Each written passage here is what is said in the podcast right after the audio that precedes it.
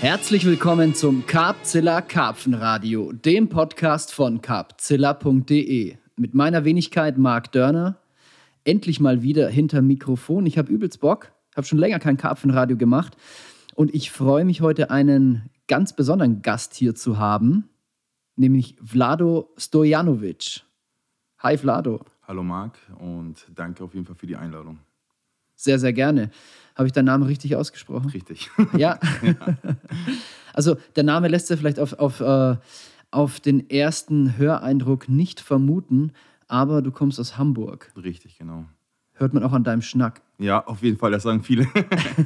Ja, das, die sagen, das passt komischerweise gar nicht so zur Person, die sehen mich und dann plötzlich so ein Hamburger Akzent so. Ne? echt? Ich finde voll. Echt? Ich finde, es passt Okay. voll. Also ich wüs wüsste Danke. nicht, wo ich dich, wo ich dich eher ähm, hinpacken würde als nach Hamburg. Ja, Irgendwie, irgendwie finde ich, passt das. danke. Das ist gut, das ist ein Kompliment. Fühlst du dich da auch wohl? Bist du gerne in Hamburg? Absolut, absolut, absolut. Äh, Ich wohne da ja, oder lebe da schon seit ja, 30 Jahren, knapp 30, fast 30 Jahre so. Ne? Ja. Ähm, würde nie wegziehen wollen. Ja.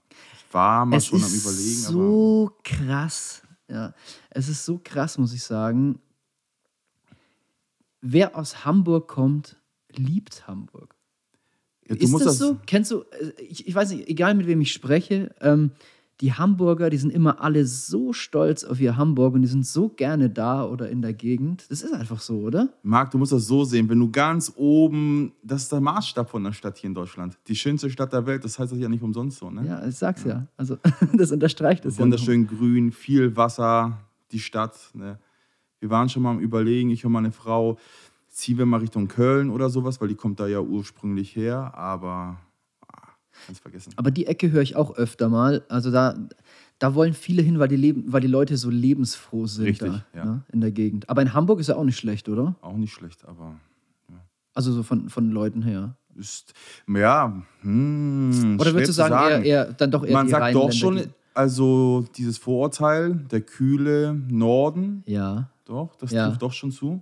Ja? Ja, auf Findest jeden Fall. die Leute sind eher kühl, also abweisend oder wie? Nicht abweisend, aber ähm, Schroff. bis die auftauen, dauert das viel länger. Viel, viel länger als in Köln, wo ich damals die ersten paar Male dort zu Besuch gewesen bin und alles. Also direkt Leverkusen, Hittorf, so, ne? äh, wo ich die ersten paar Male da war, direkt aufgenommen worden und alles. Und in Hamburg ist das ein bisschen anders. Braucht man ein bisschen, ne? Mhm, Aber dann hat man Freunde fürs Leben. auf jeden Fall. Ja, das ist doch cool. Also sind, äh, ja, ich weiß ja nicht, man, man, man geht ja davon aus, äh, man könnte fast sagen, sie sind nicht oberflächlich. Nee, weniger oberflächlich. Aber es muss ja nicht zwangsläufig heißen, nur weil einer von Anfang an freundlich äh, und offen ist, dass er oberflächlich ist. wie gesagt, also ich bin, ich finde dieser Spruch, der kühle Norden, das passt zu den Leuten auch. Ja.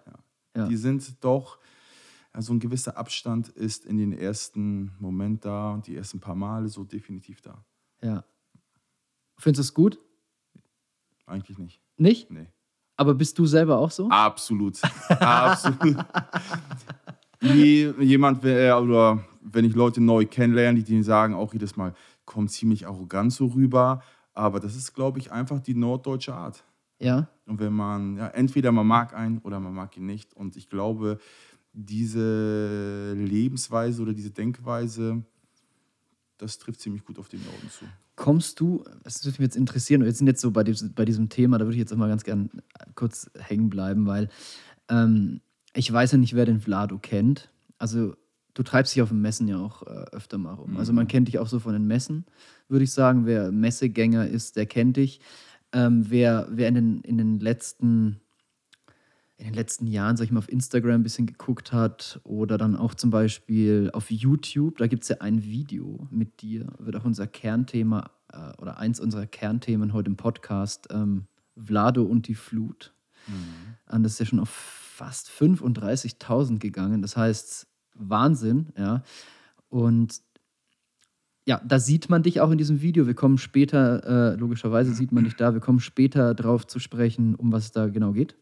Ähm, aber wer den Vlado äh, schon mal gesehen hat, der wird sich sicherlich äh, diese Frage auch schon mal gestellt haben. Ähm, kommst du leicht mit Leuten in Kontakt? Hm, nicht so. Was meinst du, woran das liegen könnte? Das ist eine gute Frage, die stelle ich mir gerade auch.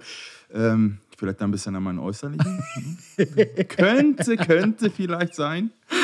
Ja. Ja, auf, das, auf das wollte ich so auch hinaus. So. Mhm. Ähm, also du wärst jetzt, glaube ich, also doch mittlerweile, mittlerweile bin ich da irgendwie lockerer, ähm, weil ich so unglaublich viele Menschen kennengelernt habe und so weit weg bin davon, mittlerweile Menschen nach ihrem Äußeren zu beurteilen. Ähm, aber du wärst wahrscheinlich früher auch nicht der Erste gewesen, den ich mal kurz so angehauen hätte oder angesprochen Hey, du hätte. sitzt auf meinem Futterplatz. Zieh weiter. Oder sitzt einer, den lasse ich da lieber. Ja, also, keine Ahnung. Ähm, hatte Schale weicher Kern? Ist es so? Oder bist du schon auch. In gewisser Art und Weise schon. Oder wie würdest du dich selber einschätzen? Ich würde sagen, ja, harte Schale, weicher Kern auch, aber Don't mess with me. familientechnisch absolut oder in der engen, im engen Freundeskreis absolut weich. ja, Definitiv. ja. Also kommen wir wieder zurück zum, zum Hamburger Thema. Wenn man, wenn man mal warm geworden ist, Dann, dann kann man auch Pferde läuft's, stehlen. ne? Aber erst, das muss man sich erstmal verdienen. genau, so ist das. Ja. Das ist ein, ja, das ist ein gutes Stichwort. Man muss sich das erstmal verdienen. Ja. Aber bist du grundsätzlich offen für neue Bekanntschaften oder bist du eher ein Typ, der nicht so Bock darauf hat? Ich persönlich muss sagen, ich gehe sie nicht gerne ein. Ich Ja. warte eher, bis lieber jemand auf mich zukommt, was das angeht. Okay. Ja. Aber magst du es, wenn Leute auf dich zukommen? Oder würdest, würdest du jetzt sagen, auf Nee, ich der, mag das, wenn würdest Leute du sagen, auf der nächsten Messe sprecht mich an oder geht mir aus dem Weg? Hängt von der Uhrzeit ab. ähm, tatsächlich absolut ähm, kein Thema, wenn mich jemand anspricht. Ja, ja. Wir haben nach dem Messen noch einige Mal Leute geschrieben, oh, wir haben immer überlegt, dich anzusprechen, dann haben wir mit dir doch geredet. Voll cool, danke fürs Gespräch. ja. Also ich spreche es jetzt einfach mal aus, der Vlado, der sieht so ein bisschen gefährlich aus. so auf den ersten Blick. Ich trage kein Karohemd. Ähm, doch, ich habe einen Seitenscheitel. also Schwiegermutters Liebling oder Vorbild so, definitiv nicht. Das erfülle ich nicht, oder? Sag nichts Falsches, Marc. Ob du das erfüllst oder nicht? Ja, sieh so aus? Mm, Es kommt ganz die Schwiegermutter an, würde Ja. ich sagen. ich weiß nicht, wenn, wenn die Schwiegermutter irgendwie was für Heavy Metal übrig hat, dann vielleicht. So, dann Mhm. Könnte sein. Könntest du mit dem, mit dem, mit dem Hals-Tattoo schon echt gut ins Gespräch kommen. Aber Ja. ich würde sagen, so 0815 im tiefsten Bayern, Mm, da würde, so, ne? würde die Schwiegermutter erstmal auf die Barrikaden gehen ja, wahrscheinlich. das kann gut sein, ja. Aber da sind wir beim Thema, man kann die Leute auch nicht äh, nur nach ihrem Äußeren bewerten. Bist du ein oberflächlicher Mensch? Absolut nicht. Mein Freundeskreis ist total bunt, egal wie die Leute aussehen, dick, dünn, tätowiert, untätowiert, scheißegal. Komplett. Angler, Nicht-Angler, Sportler, Nicht-Sportler, das ist total egal. Ja, wie ist das denn mit einem Freundeskreis? Besteht er, besteht er zum Großteil aus Anglern? Ähm, nein, Nein. nein. Es gibt, ich würde sagen, weniger Angler, mit denen ich bin. Mein Freundeskreis besteht doch eher ja, aus vielen verschiedenen anderen Leuten, aber ein sehr gering Teil Angler. Aber dennoch bist du gut vernetzt in der deutschen Angelszene, habe ich das Gefühl, oder? Ja, und da kommen wir wieder drauf zurück. Ne? Einige gute Leute, sagen wir mal so, überall verteilt. Ja. Lieber weniger, aber gute Jungs, anstatt ähm, ja, viele.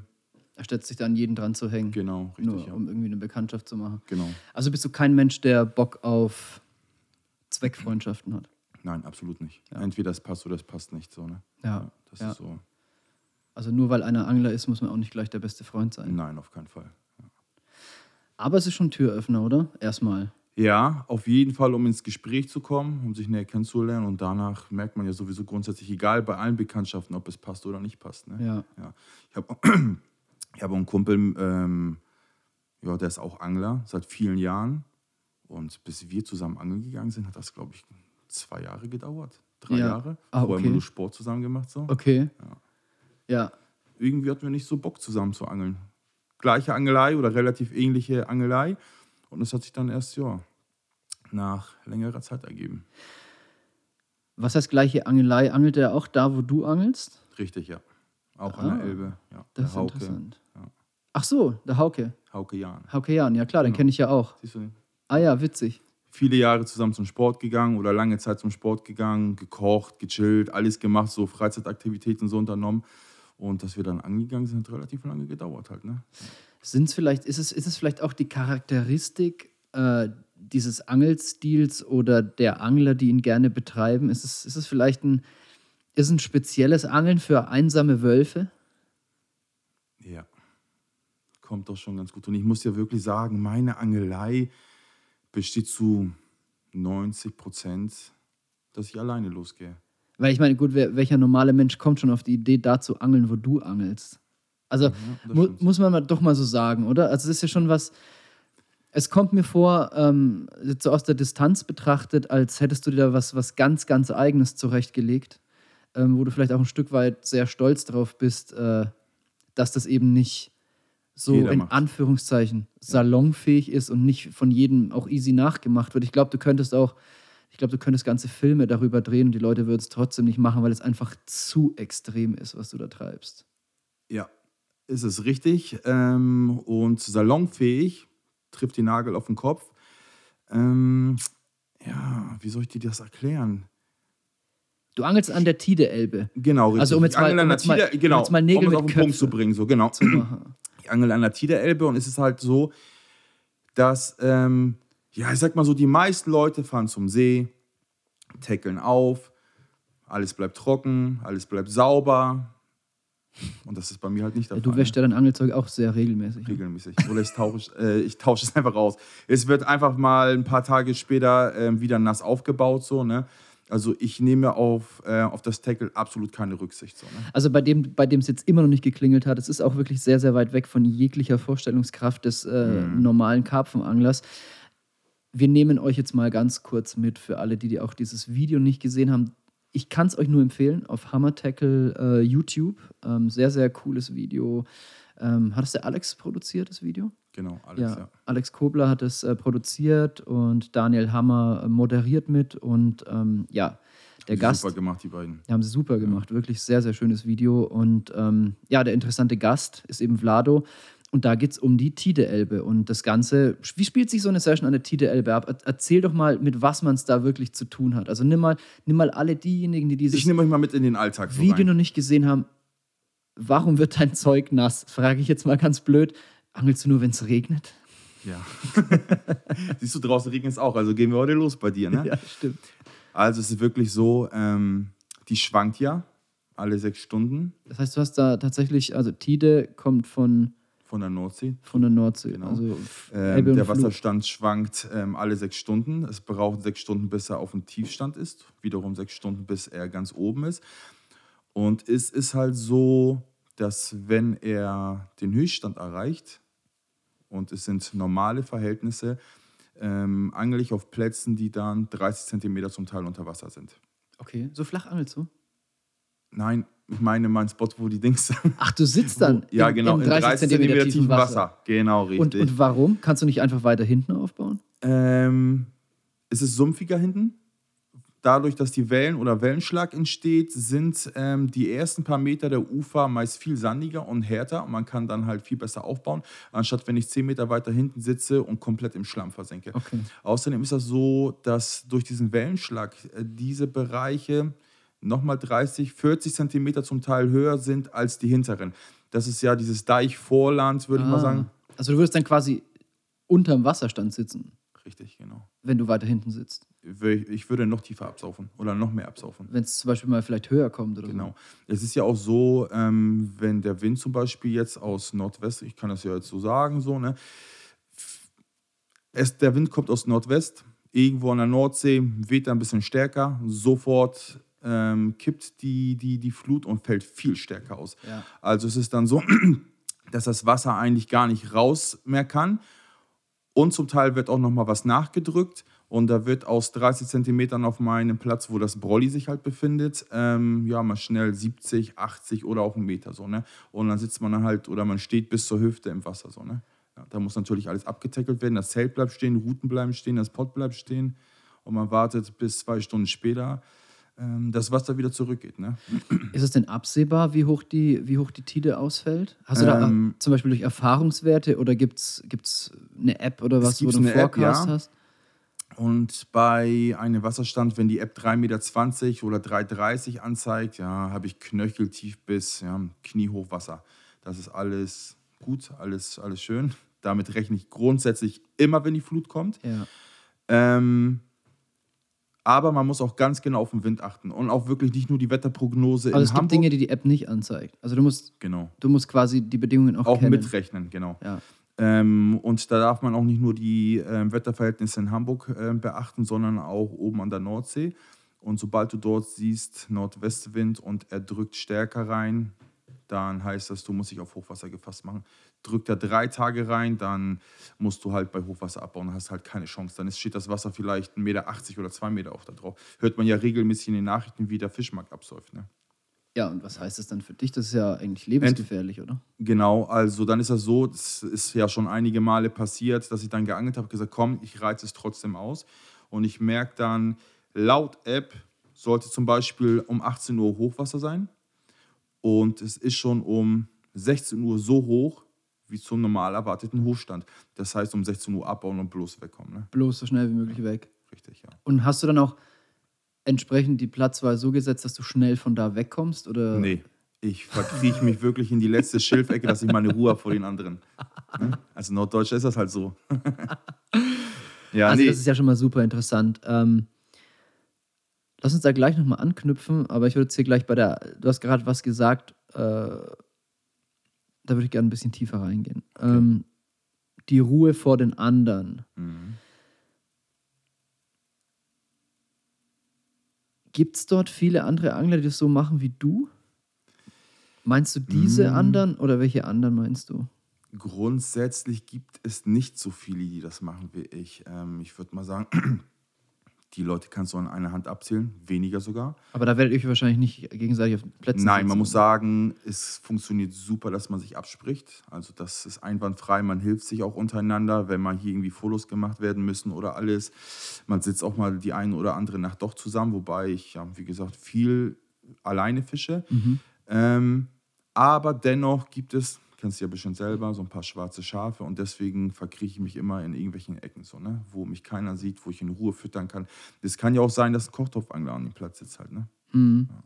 Okay, also wo- ich jetzt tiefer rein wollte, was mich interessiert hat, ist, geht es jetzt wirklich darum, sich vor den anderen Anglern zu verstecken oder ist es oder vor den Leuten allgemein? Also sozusagen, ich, ich, ich, ich gehe ins letzte, ich verkrieche mich jetzt da ins letzte Loch, um da wirklich komplett meine Ruhe zu haben, jetzt auch so gesellschaftstechnisch zu sehen.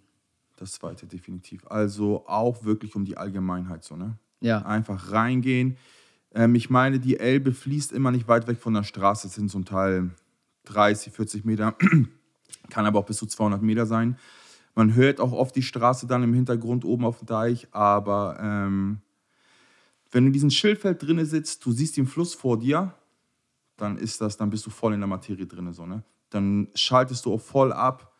Und ich finde, wenn du dann an irgendwie so einem Parkplatzsee sitzt, ähm, da kann dieses Feeling von dieser Angelei oder vom, vom, von der Freiheit, sage ich mal so, das ist ja immer so ein Wort, was oft bei der Flussangelei fällt, das könnte niemals so eintreten, wie das dann dort eintritt. jetzt sind wir an dem Punkt, äh, den ich vorhin schon gewittert habe und wo ich jetzt ein bisschen tiefer noch sogar rein möchte. Was bedeutet Angeln für dich? Das hat mich Alex auch schon gefragt im Video, muss ich ehrlich sagen. Das ist schwer zu beantworten. Ähm, auf jeden Fall ein, eine Flucht aus dem Alltag. Mhm. Daher auch wirklich dieses Verstecken, dieses was komplett anderes machen wie die anderen. Und auch, ja, das ist schwer zu definieren. Ich denke, du als ähm, Kanalangler kennst das ja, dass du dann halt nicht an den stinknormalen Vereinssee sitzt, wie 40 andere zum Beispiel. Ähm, Es geht auch um eine gewisse Individualität bei der Sache. Richtig, auch. Dann auch, ja, dieses Wort Freiheit, was wir schon gerade gesagt haben, fällt ja immer in Verbindung mit der Flussangelei. Das ist halt, es kann jederzeit irgendwas Unerwartetes passieren. Diese gesamte, ja, diese Magie, die ein Fluss ausstrahlt, morgens, ne, einfach der absolute Hammer. Wenn du da an der Elbe sitzt und du hast Hochwasser und irgendwie im Frühjahr ähm, schwimmen die Allande quasi durch dein, durch dein Zelt durch oder so. Sowas erlebt halt kein anderer so, Nee. ne? Und das ist halt was Also geht es da schon auch um, um, um ein großes Stück auch um Abenteuer. Abenteuer, Erlebnis. Nähe zur Natur, Richtig. back to the roots. Genau, Also ist Angeln für dich schon eher ein Feeling. absolut. Also Voll. so schätze ich das jetzt ein, so vom, vom, vom Zuhören. Ähm, du ver vergleichst, du vergleichst, also ich habe das Gefühl, dass du dein Angeln nicht wirklich mit, mit anderen Leuten vergleichst oder misst, sondern dass du Messen auf gar keinen Fall. sondern eine komplett, komplett eigene, Eigene Schiene. eigene Schiene fährst, eine eigene Liga spielst. Absolut richtig. Das ist dir, glaube ich, super wichtig. Ne? Das ist mir total wichtig. Ähm, es ist ja nicht so, dass ich keine großen Fische fangen will, aber meine Angelei würde ich nie mit einer anderen vergleichen. Passt gar nicht. Von den Gewässern, von den Umständen, von der Zeit, die ich da drin investiere, soll natürlich nicht heißen, dass jemand anders nicht auch viel Zeit da drin investiert, aber dieses Feeling, was man dort erlebt, ist halt unvergleichbar. Irgendwo ist es wahrscheinlich auch, jetzt aus der Distanz betrachtet, ähm, das Verhältnis von Aufwand zu Ergebnis. Ja. Was, was glaube ich, kaum ein anderer so auf sich nehmen würde. Ja, Weil, das ist richtig. weil auf was für Fische angelst du da? Also sind wir mal ganz realistisch. Also, es ist ja halt so, auf Fische zwischen 10 und 15 Kilo. Mhm.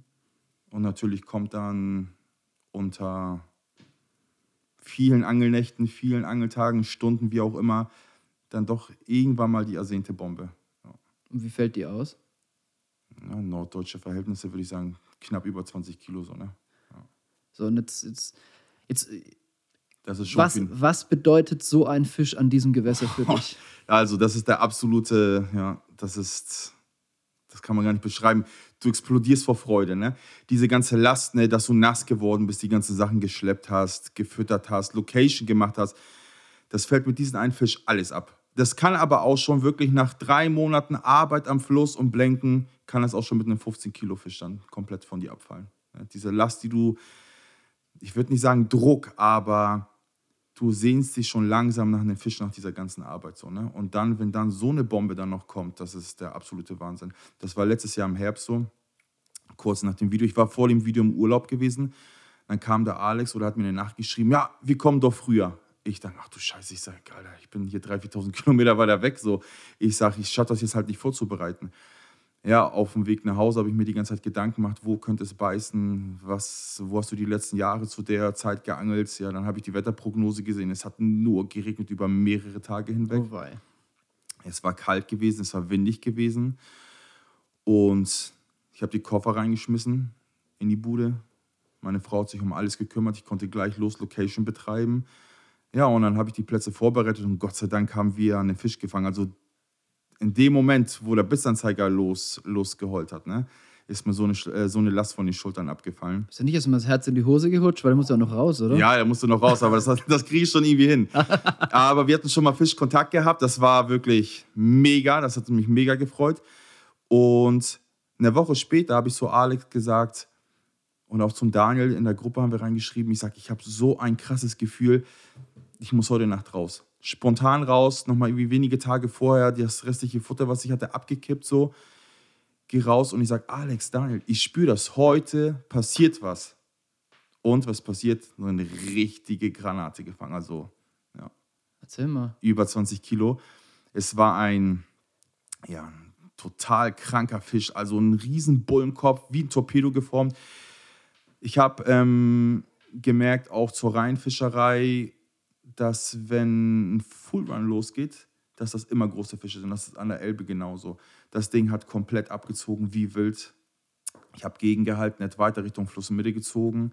Und irgendwann hatte ich dieses Teil im Kescher und habe diesen kranken Fisch gesehen. Lilanen Kopf, total lang, wirklich wie ein Torpedo geformt. Ein richtig, richtig geiler Schuppi gewesen. Ne? Hat man, hat man den Fisch schon irgendwo sehen können? Nee, den Nee? habe ich noch nicht veröffentlicht. Nein. Wird man den jemals irgendwo sehen können? Ähm, viele Fische veröffentliche ich nicht, aber das könnte sein, dass es in näherer Zukunft passiert. Wer weiß. Also wir würden uns auf jeden Fall mega freuen über ein cooles Foto. ja. Mal gucken.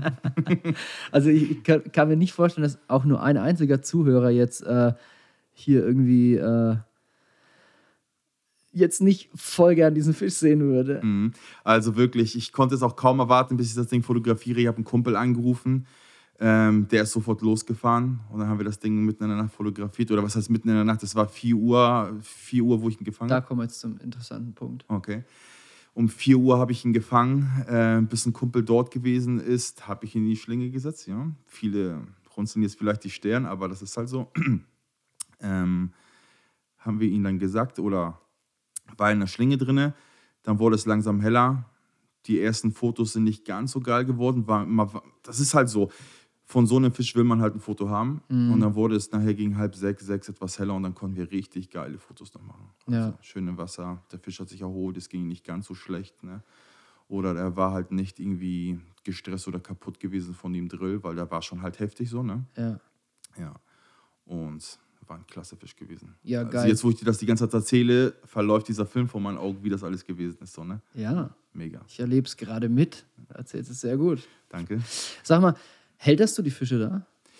Wie, Ähm, wie stehst du zu dem Thema? Weil du jetzt eben angesprochen hast, ähm, äh, nachts Bilder gemacht. Das war bei mir dann gleich so, oh, cool. Ähm, ich habe nämlich, ich habe tatsächlich beim Angeln gar keine Wiegeschlinge oder sonstiges mehr dabei. Ähm, ich komme super zurecht, aber das ist natürlich auch, ist natürlich auch die Frage, wie versiert man da mit der Kamera ist und wie sehr man sich mit sowas beschäftigt. Aber ähm, Fisch, fotografierst du auch nachts Fische oder fotografierst du überhaupt alle Fische? Wie, wie stehst du zu diesem Thema insgesamt? Also, hm, ist es so, dass ich nicht alle Fische fotografiere. Zum Beispiel einen Schuppi von 8 oder 9 Kilo, den lege ich auf die Matte, den fotografiere ich ganz normal für mich. Ähm, dass ich weiß, wie die Fische abwachsen, weil auch auf so ein riesengroßes Gewässer oder auf diesen ganzen Kilometern, ähm, wie die Elbe lang ist, kommen Wiederfänge vor, weil der Fischbestand ist dermaßen schlecht. So Das- dünn. Ja. Man hat immer Wiederfänge. Und damit ich dann äh, einen Vergleich habe, fotografiere ich sie halt nur ganz normal auf der Matte. Ähm, durch Alex bin ich so ein bisschen in die ähm, Nachtfotografie so eingeschlüpft. Ich habe dann schon ein paar Fische selber nachts fotografiert, wobei ich dann sage, das ist mir dann doch manchmal zu viel Aufwand. Kurz auf die Matte, Foto rechts, links und dann lass die wieder halt schwimmen. Ne? Mhm. Und das Problem ist, wenn du die dann halt sackst und du hast ja, Flut und das Wasser läuft gerade ab, also vom Höchststand auf den Niedrigstand, ist ja so, dass du dann den Fisch voller Steinpackung hast und kommt doch ein Schiff vorbei in den frühen Morgenstunden oder in den späten Abendstunden, entsteht halt riesiger Wellenschlag und der könnte dazu führen, dass die Fische auf die Steinpackung geschleudert werden. Und ich denke, keiner von uns würde das wollen, dass ein Fisch verletzt wird, nur wegen einem Foto halt. Ne? Das heißt, wenn du dann so einen großen Ausnahmefisch mal fängst, von dem du unbedingt ein geiles Bild haben willst, dann hockst du Dann- mehr oder weniger neben dem und behütest den. Sozusagen, ja, kann man so sagen. Ja. Ähm, oder man muss halt dann Nachtfotos machen. Ne? Ja, das kenne ich noch von meinen Kanalzeiten früher, wenn ich äh, Fische gehältert habe. Mhm. Ähm, ja, hat man halt früher so gemacht. Man hat sich ja auch nicht um alles immer Gedanken gemacht. Ähm, beziehungsweise war die, der Stand der Technik und das eigene Können auch noch nicht so weit, dass man geile Nachtbilder gemacht haben könnte. Mhm. Und das wären wir ganz früher, das ist schon sehr, sehr lange her, also über zehn Jahre, dass ich da die Fische noch wirklich gehältert habe.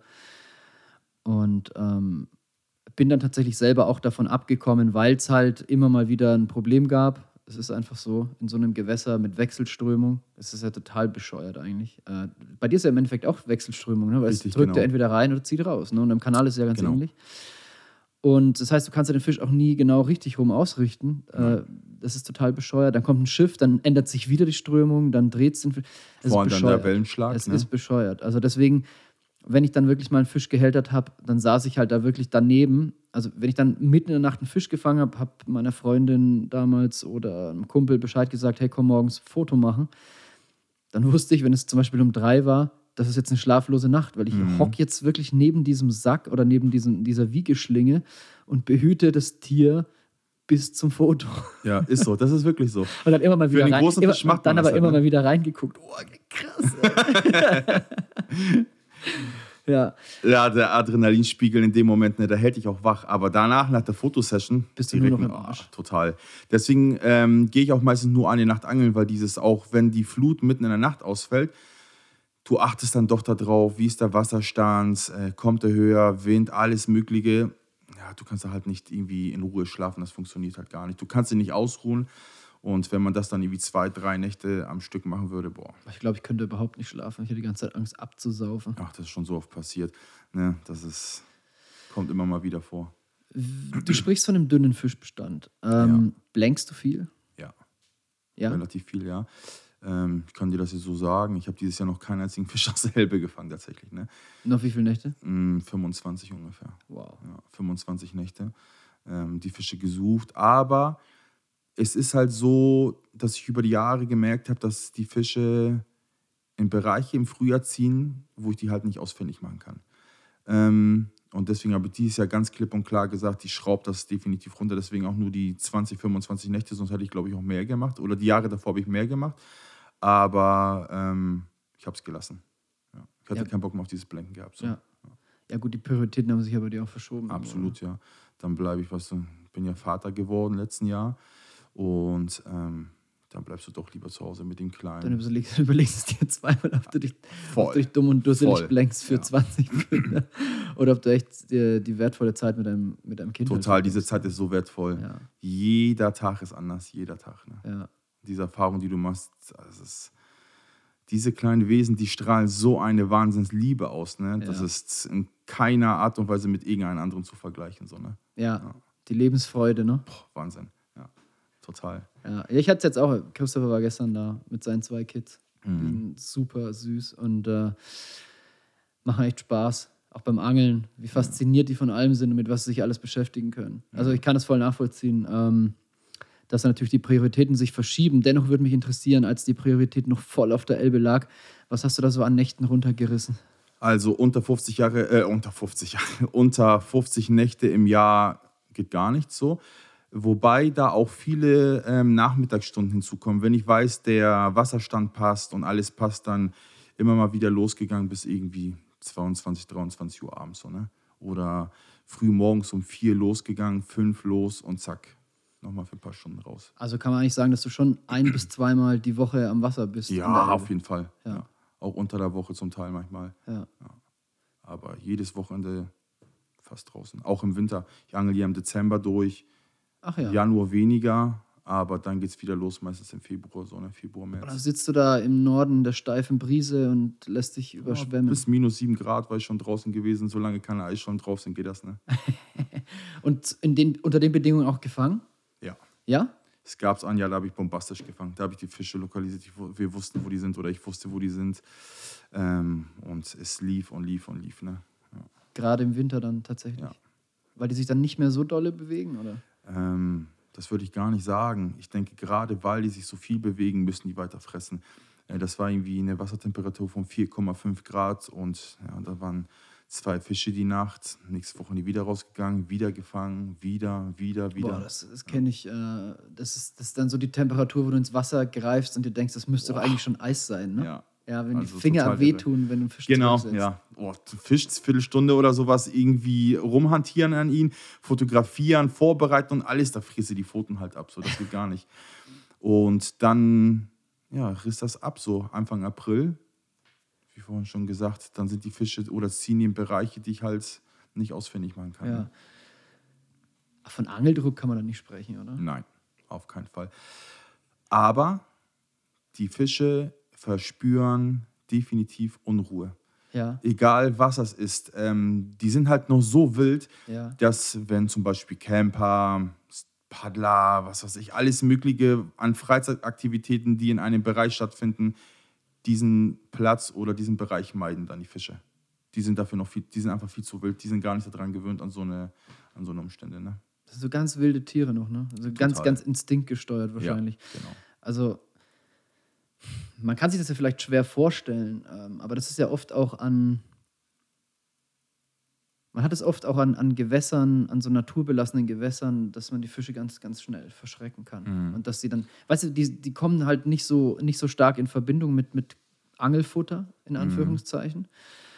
Ich kenne das auch. Und ähm, sind darauf nicht angewiesen, weil die kommen auch so klar. Ja. Richtig, ja. Und dann ist es denen das auch nicht wert, das in Kauf zu nehmen, diese Genau, Störungen. Ne? genau.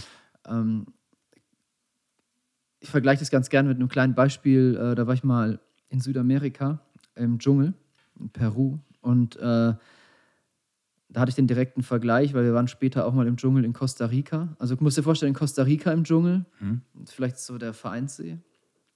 Da, da, sind, da sind große Wege, die durch den Dschungel gehen, also relativ groß. Sind, äh, vielleicht so ein paar Meter breit, aber halt ausgetrampelt. Da laufen voll oft Leute lang und dann siehst du wirklich auch wilde Tiere, aber die lassen sich nicht stören. Ne? Also die wissen, es ist eigentlich keine Gefahr durch diese Störung und kannst du dir die cool angucken. So. Okay. Und dann waren wir dort in Peru und da gab es halt nichts. Da sind wir mit so einem Indianer durch den Dschungel. Also Ja. wirklich nur so, da war noch nicht mal ein Trampelpfad, der hat immer nur so ganz leise so die Büsche weg und mit der Machete mal was freigeschnitten. Mhm. Und obwohl du dort eine viel, viel höhere Dichte an Tieren hast, hast du eigentlich fast nichts gesehen. Ja. Und Gleich hast nur Tiere gesehen, die weit weg waren und so. Ähm, ich denke, so ähnlich ist es vielleicht auch. Weil, Ja, weil, weil die halt, auch. weil die so, so selten mit so einer Störung konfrontiert sind, ähm, wittern die das oder interpretieren das sofort als Lebensgefahr und Ja. sind dann erstmal sauschnell weg. Und jeder, der schon mal Fliegenfischen war oder, oder Stalken oder so, der, der wird auch festgestellt haben, dass die Fische einen immer sehen, bevor man sie sieht. Also in der Regel ist es so in einem wilden Gewässer. Oder auch spüren. Ne? Ja. Ja, also um den Angeldruck an sich geht das gar nicht. Ob du jetzt nun Aalangler bist, ähm, Zanderangler, die spüren das, die hören das, wenn du auf der Steinpackung rumtrampelst und da haben die einfach keinen Bock drauf. genau, da sind die weg. Weil da gibt es genug ruhige Ecken, da sind sie einfach weg. Ja. Und Nahrung gibt es wahrscheinlich überall, oder? Die Elbe ist voll damit. Also ähm, Buffalo-Krebse, Muscheln, also die, Fel die Muschelfelder, die an der Steinpackung dran sind, die sind 30, 40, 50 Meter zum Teil auch lang. Ne? Boah, krass. Da muss man die richtigen Wetterverhältnisse finden. Und äh, da kannst du so viel natürliche Nahrung, das ist der Wahnsinn. Ne? Und wie, was, was, was hat das für, was bedeutet das für deine Futtertaktik? Oder arbeitest du da, arbeitest du da überhaupt mit Futter? Macht es Sinn? Ähm, fütterst du viel vor? Angelst du eher instant? Mit was? Mm, Ich habe mich da auch ausgetauscht mit den Sebastian Rotzwadowski, der angelt ja viel in der Weser. Und wir haben beide gesagt, eigentlich tun wir das immer für unser Ego. Dieses viel füttern, Futter muss immer rein, rein, rein. Noch viel wichtiger ist, die Fische zu finden, auf jeden Fall. Mir bringt das beste Futter und auch die größte Menge nichts, wenn die Fische nicht in diesem Bereich gerade sind. So, ne? Das kann sein, dass sie drei, vier, fünf Kilometer weiter weg sind. Ähm, deswegen fütter ich eigentlich im Verhältnis ähm, zu anderen Flussanglern, würde ich mal sagen, wenig. Das ist ein 10 Liter Eimer Mais und vielleicht 3, 4 Kilo Boilies. 2, 3 Kilo Boilies auch zum Teil. Dann wirklich aber harte 30er Knödel. Und dann angel ich immer wieder hin und drauf. Ich kontrolliere auch die Plätze natürlich bei der Elbe, das muss man halt auch erwähnen. Diese Möglichkeit besteht ja bei fast keinen, dass er so die Plätze kontrollieren kann. Und irgendwann entwickelst du einen Blick und siehst ganz genau, sind die Boilies und der Mais abgetrieben oder ähm, wurden die gefressen? Woran siehst du das? Das siehst du.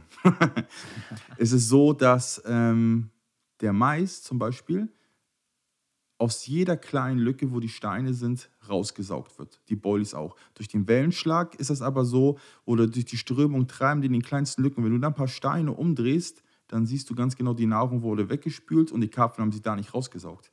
Aber wenn die da wirklich auf dem Platz ankommen, saugen die alles weg. Die drehen jeden Stein um, oder Komplett, ja. Ja. Die jagen ja auch von Natur aus die ganzen Krabben zwischen den ganzen Steinen. So, ne? Du siehst ja die ganzen Mäuler total vernarbt, ähm, richtige dicke Wulsten, die Bäuche sind total, ja, unten würde ich sagen, aufgeschlitzt und über die Jahre oder über die Zeit wieder verwachsen. Also richtig vernarbte Fische halt, ne? Richtige Und das Kämpfer. kommt, ja, das kommt davon, weil die halt die Nahrung zwischen den Steinen da rausjagen, könnte man sagen. Ist es für dich, ist es für dich, ähm, ist es für dich ein Schönheitsideal bei den Fischen? Ähm, der eine sagt, er will Fully Scales oder makellose Fische. Sind für dich diese, diese verschrammten Flusskämpfer, findest du die geiler? Ist es, Voll. ist, ist es für dich voll was Besonderes? Voll, ja. Ja? wenn die irgendwie so vernarbt sind oder so, ja, ist zwar nicht schön für den Fisch, aber das sind halt richtige Unikate und man darf halt nicht vergessen, das Leben, was er dort im Fluss gelebt hat, das hat halt die Narben hinterlassen. So, Genau, ist ja nicht so, weil es ein Angler den die ganze Zeit runtergeworfen Genau, hat, richtig. sondern das, er ist halt vom Leben gezeichnet. Ne? Genau, er ist vom Leben gezeichnet, absolut. Und ähm, ich finde, das hat was. Und dieser Fisch oder diese Narben erzählen dann halt so eine Geschichte halt. Ne? Mhm. Und das ist so besonders, als wenn irgendwie, ich sag mal als menschliches Beispiel, ähm, jemand ein total ruhiges, ganz entspanntes Leben hatte, nie was erlebt, ja, ist das ganz anders, als wenn jemand ja durch dick und dünn gegangen ist, richtig, ne? Also du denkst, das sind. Das Könnte man so ein bisschen damit vergleichen. Halt. impliziert dir, dass, dass der Fisch richtig was erlebt hat. Ja, Also dass es ein besonderer Fisch ist, Ja. der rumgekommen ist. auf jeden Fall. Ja, Party Animal. Voll. Ich merke schon, du bist ganz verliebt in deine, in deine Elbfische. ist einfach, ja, das sind halt Unikate, ne? Ja, geil. Und ähm, du sagst, du hast jetzt von Futtermengen gesprochen, was Mhm. ich ehrlich gesagt ziemlich cool finde. Ähm, kleiner Disclaimer oder kleine Warnung an der Stelle. Das hast du über Jahre eingependelt und rausgefunden. Genau. Also ihr, ihr kocht euch jetzt bitte nicht einen 10 Liter Eimer und geht irgendwo den einfach reinkippen, wenn ihr keinen Plan habt von dem, was ihr macht. Weniger ist mehr, erstmal rantasten. Ja. Es gibt nichts Blöderes, als sinnlos Futter ins Wasser zu kippen. Nee. Aber man muss auch halt sagen, wenn die Fische dann auf den Platz kommen und ich weiß das und ich fange die, dann wird natürlich die Futtermenge auch hochgeschraubt. Ja, natürlich, dann wird es ja auch halten eine Zeit Genau. lang. Ne? Du musst ja auch unter und das ist ja ganz, ist ja auch legitim. Man muss sich halt einpendeln. Aber Man man, kann es halt mit bisschen mit Futter. Köpfchen machen. ne? Das du weißt es selber, mit Futter kannst du dir auch viel kaputt machen. Ja, auf jeden Fall. Ähm, und man merkt dann, dass die Bisse nach einer Zeit ähm, nachlassen. Und dann wird natürlich sofort mit dem Futter runtergefahren. So, ne? Es bringt wirklich nichts wahllos oder sinnlos, einfach da 50 Kilo Boilies am Tag reinzukloppen und zu hoffen, dass jetzt ein Fisch kommt. Das wird definitiv nicht passieren. Ja, klar gibt es einen Lucky Punch, ne? aber es ist nicht die Regel. Ne? Was denkst du, was, was, was du mit dem, mit dem Füttern bewirkst? Also wie erstmal anders gefragt. Ähm, du hast jetzt von der Menge gesprochen, Mhm. aber wie oft fütterst du die? Täglich. Fütterst du immer jeden Tag Jeden oder, Tag, genau. oder in gewissen Phasen vorm Angeln? Nein, jeden Tag muss gefüttert werden, weil sonst wird, wie gesagt, alles weggesaugt, alles ähm, weggespült auch. Wir haben riesengroße Allande, also ein 30er Bolli mit einem 20er Pop-Up ist halt nichts, das knallen die weg. Und ähm, zum Teil ist das auch so, wenn die Fische da sind, wird morgens gefüttert bei Niedrigwasser oder bei mittlerem Wasserstand, wo ich ein bisschen besser an die Plätze rankomme und dann auch nochmal abends. Ne? Dann ist das so, dass die immer was zu fressen haben, dass ich die so lange wie möglich dann halt an den Platz halte. Also das ist richtig Arbeit Ja. und das ist auch richtig kostenintensiv am Ende vom Tag, oder? Ja, das ist das auf jeden Fall, ja. Das ist eine Leidenschaft und das ist eine echte Leidenschaft, dieses Angeln. Deswegen sage ich ja, dann fällt dir eine ganz schöne Last von den Schultern, wenn du so viel Arbeit, Geld reingesteckt hast, Zeit reingesteckt hast. So, ne? Ich frage jetzt mal ganz, ganz ungeschönt, ähm, einfach weil es mich so interessiert. Äh, wir kennen jetzt die Wertigkeit dieser Fische und ähm, die, die harte Arbeit, die hinter dieser Angelei steckt. Ich würde jetzt trotzdem noch mal ganz gerne wissen, von diesen Top-Fischen, sagen wir mal über 20 Kilo, ähm, mit wie vielen kannst du da im Jahr so rechnen oder was war vielleicht mal das meiste, was du da gefangen hast in einem Jahr? Wir haben ja vorhin schon darüber geredet, dass ich, bevor ich Vater wurde, also über 50 Nächte gemacht habe im Jahr. Da kannst du rechnen dann 10 Fische im Jahr. Ich muss aber sagen, 2018 habe ich zwei, drei gefangen. Fische Ja. Karpfen insgesamt. insgesamt. Und im Schnitt würdest du sagen, so 10 Fische im Jahr. Ja. Das war Also wir sprechen jetzt nicht von 10 über 20 Kilo, genau rein nur Fische. überhaupt Fische. Genau, richtig, ja. Und wie viele Und- haben davon dann vielleicht die magische Marke? Davon hatte gar keiner die magische Marke, äh, Marke gehabt. 2018 waren zwei kleine Schuppis gewesen oder drei, was das war, und das war's gewesen. Wow. Und wenn dann natürlich ein Spiegler bei ist, man muss sagen, die Spiegler sind, ähm, ja, das sind Fische aus dem Altbestand so. Wenn man einen Spiegler hat und den schon von Weitem sieht, dass er dann die Flanke zeigt, irgendwo auf, weiter raus im Strom, dann weiß man, okay, das ist ein guter Fisch. Das sind dann meistens auch die großen so, ne? Ich finde es, ich finde es mega sympathisch. Ich finde es echt cool, ähm, dass du sagst, du ziehst es so durch und es ist für dich auch wirklich, das ist für dich Angeln Mhm. und dass du da auch so lange am Ball bleibst. So. Dass du dir jetzt nicht irgendwie mal ein Jahr gibst, um dir was zu beweisen, sondern dass du wirklich sagst, das ist mein Angeln, das ist mein Style, ähm, das ist meine Leidenschaft, ich ziehe das durch. Und wenn halt drei Fische rauskommen im Jahr, dann kommen halt drei Fische raus im Jahr. Ja, man war natürlich auch, hat hinterfragt, war das richtig? Waren die Plätze, die ich mir gesucht habe, richtig? Ähm, es hat wirklich schon viel mit Disziplin auch zu tun, um das alles durchzu, durchzuziehen. Ne? Ja, das glaube ich, ja. Bist du generell ein sehr disziplinierter Mensch? Absolut. Ja? Ja. Also ich setze mir Ziele, ich ziehe die durch. Ähm, meine gesamte Lebensart und Weise, eigentlich alles ziemlich diszipliniert, strukturiert. Ja? Ja. Ist die Struktur wichtig? Mm, ja, schon, aber manchmal tut das auch ganz gut, mal da auszubrechen. So, ne? Ja? Aber ähm, ich würde sagen, dadurch, dass ich früh in den Kampfsport reingekommen bin, hat das eigentlich mit dieser Disziplin angefangen. Was machst Das du für war so- Kampfsport? Ich habe relativ, oder mein Vater hat mich relativ früh in den Kampfsportverein in Hamburg gesteckt. Mhm. Ähm, er hat gesagt, Fußball ist nichts. Dann habe ich damit angefangen, das war damals, wo Vietnam hieß das, dann ging es über zu Taekwondo, Judo, irgendwann Wing Chun und dann halt ähm, ja, ging das weiter zu, zu Muay Thai. Das ging ungefähr so weit, bis ich 19, 20 wurde und dann hat sich irgendwie so ja, der Fable für ähm, Kraftsport entwickelt. Und dann bin ich relativ schnell an meine Grenzen gestoßen. Ich bin nicht der Allergrößte, ich bin knapp 1,80 oder 1,78. Und alle, die dann halt ähm, schlanker und größer waren als ich, so, ähm, ja, das hat dann nicht mehr funktioniert. Dann hatte ich zu viele Nachteile gehabt. Und ja. dann ging es halt, ja, kraftsportmäßig weiter und MMA immer mal wieder. Wobei ich jetzt seit zwei Jahren, drei Jahren kaum mehr was mache sportlich so. Okay. Wie wird das nachgelassen? Aber aus dem Sport hast du, hast du auch diese Viel Disziplin, Disziplin rausgezogen, absolut. Und, ja. und der Kampfsport hat so viel gegeben, was du, das angeht. Ne? Bist du, da, bist, bist du da dankbar dafür? Hat dir der Kampfsport überhaupt viel mitgegeben? Ja, auf, auf jeden Fall. Der hat ein wirklich viel gelehrt. Ähm, einfach für die, ja, wie soll ich sagen, für die Weiterentwicklung, für die Lebensweise, diese, die, die, dort hast du wirklich diese Disziplin erlernt. Ne? Mhm. Also es ist so, zieh das durch. Oft ist das ja so, Bodybuilder haben ja auch eine Wahnsinnsdisziplin, alles zu essen, regelmäßig zum Training zu gehen. Aber dort wird dir gesagt, pass auf, du kommst am Dienstag oder am Donnerstag zum Training fertig aus. Samstag und Sonntag kannst du auch kommen, natürlich, ist ja jedem freiwillig überlassen. Aber da wird dir gesagt, du musst das jetzt machen und fertig ist. Und dann gehst du auch hin und du lässt dich darauf ein. Und irgendwann ist dadurch halt so, eine, ja, so ein Verantwortungsbewusstsein entstanden. Du musst da hingehen. Dein mhm. Trainer wartet auf dich, deine Jungs warten auf dich. Ja. Also lernst dich da auch unterzuordnen. Ah, ja, total. Ja. ja. Teamgeist. Bist du, bist du teamfähig? Nee, nicht so. Eher weniger, würde ich sagen. Ja? Ich bin da ziemlich, ja, ziemlich eigen, sag ich mal so. Ja. ja. Aber es ist ja auch Kampfsport ist ja kein Teamsport. Ist es nicht, nein. Ja. ja.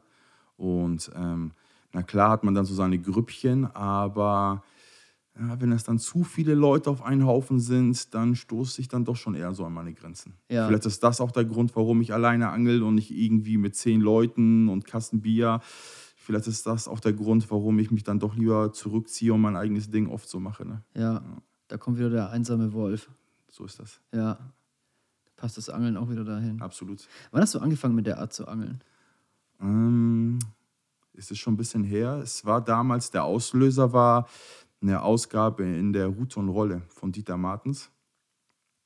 Da ging es ähm, auf jeden Fall um den Elbkarpfen und Elbgraser hieß das damals. War das irgendwas, wo die mit so Schubkarren voller Mais? Ja, genau, das war das gewesen. Ja. Schaufeln. Wo ich das gesehen habe, habe ich gedacht, boah, scheiße, ist das geil. Ne? Ähm, die Graser waren es aber vor allem. Ne? Die Graser, genau. Da, da gab es ja früher in Hamburg viele von. Sind die, die weg? Sind, ja, die sind weg. Oh, schade. Und ähm, das hat mich so fasziniert, frag mich nicht. Ich habe eine Ausgabe von den Dingern habe ich noch zu Hause liegen, irgendwo zwischen den Büchern oder was heißt irgendwo, ich weiß ganz genau, wo die ist und die ist auch ähm, super einsortiert, aber eine habe ich leider verloren von den beiden. Und das hat mich so fasziniert, diese Angelei. Da habe ich gleich mal Vater gesagt, komm, wir müssen unbedingt dahin kommen, fahr mich, fahr mich, fahr mich. Ne? Und wirklich, dass ich das so richtig hart angefangen habe zu betreiben, ja, ist vor jetzt sieben Jahren gewesen ungefähr. Ja, und seitdem ziehst du aber ziemlich durch, jetzt Voll. bis zur Geburt deines Sohnes. Genau, richtig. Ja. ja wir sind auch dahin gezogen, ich und meine Frau halt. Ne? Ja. Wir wohnen 150 Meter vom, vom Fluss weg. Ach, cool. Haben aus dem alten Schlafzimmer und Wohnzimmer den Fluss gesehen, jetzt nur noch aus dem Wohnzimmer leider. Und, Wie kommt's? Äh, anders geschnitten nur. Ach so. Wohnung jetzt, ne? Ach so. Ja.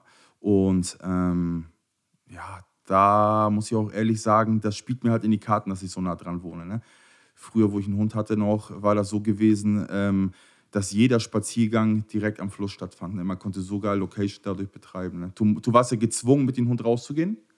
Natürlich hat das auch Bock gebracht, aber du hast das automatisch mit der, ja, mit der Location betreiben in Verbindung gebracht. Ne? Wie wichtig ist Location? Das fast das A und O, würde ich sagen. An was machst du Location? Was sind die wichtigen Punkte? An was machst du Location fest an der Titelelbe? Also, man hat ja damals, ich weiß nicht, du kennst ja dann noch die Fotos von Dieter, ne? Mhm. Wird ja, oder viele nehmen an, im Buhnfeld ähm, zu angeln im Fluss. Mhm. Das habe ich irgendwann hinterfragt, weil die Fänge sich nicht so recht eingestellt haben bei Aha. mir. Und da habe ich gedacht, irgendwann hat so Klick gemacht, warum soll der Fisch halt in so einen sandigen Buhnfeld ziehen und dort fressen. Da ist ja nichts. So, ne? Ich meine, wer von uns angelt denn auf einem toten Plateau oder auf einer Sandbank, wo einfach nichts ist? Vielleicht ziehen die Fische mal rüber.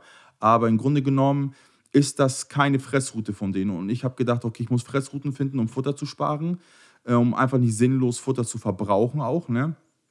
Ähm, habe ich dann ganz gezielt beim Spaziergehen mit dem Hund ähm, Ausschau nach rollenden Fischen gehalten. Die zeigen sich halt auch an der Elbe. Und habe ja, Ecken gefunden, wo die viel öfter anzutreffen waren.